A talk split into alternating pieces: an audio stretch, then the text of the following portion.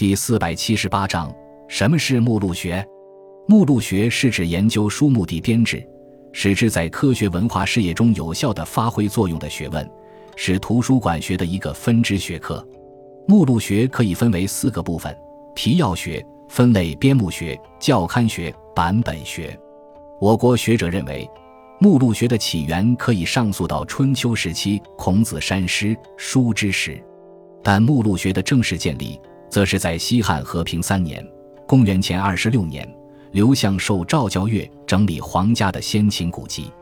在教阅群书时，他编定次第，记录书名篇目，把教书时所撰序录全文编成别录二十卷，这是中国古代目录学的开山之作。也是世界上第一部书目解题式图书总目，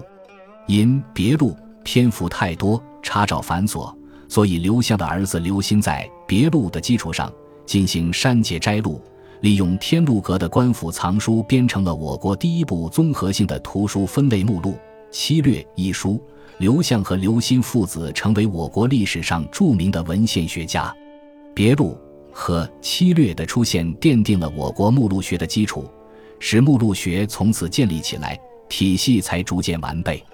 我国古代规模最大、最全的目录是《四库全书总目提要》和《四库全书简明目录》。